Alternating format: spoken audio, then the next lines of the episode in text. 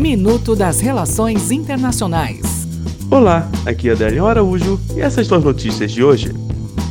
Estados Unidos. A Suprema Corte dos Estados Unidos aceitou um pedido do governo de Donald Trump para aplicar plenamente uma nova regra que limitará os pedidos de asilo de imigrantes na fronteira com o México, um elemento crucial de sua rígida política migratória. Combate às drogas. Forças de segurança do Peru irão começar a destruir plantações ilegais de coca pela primeira vez em uma região de selva que produz a maior parte de cocaína do país, anunciou o governo peruano nesta quinta-feira. Cuba. O Twitter bloqueou nesta quinta-feira as contas do líder do Partido Comunista cubano Raul Castro e dos principais meios de comunicação estatais de Cuba. O movimento que a União Cubana de Jornalistas, o PEC, denunciou como grande censura. A conta do PEC também foi suspensa. Dezenas de contas de jornalistas de mídia estatal cubana também foram bloqueados. Até o próximo minuto. Enquanto isso, aproveite mais conteúdo no portal seire.news.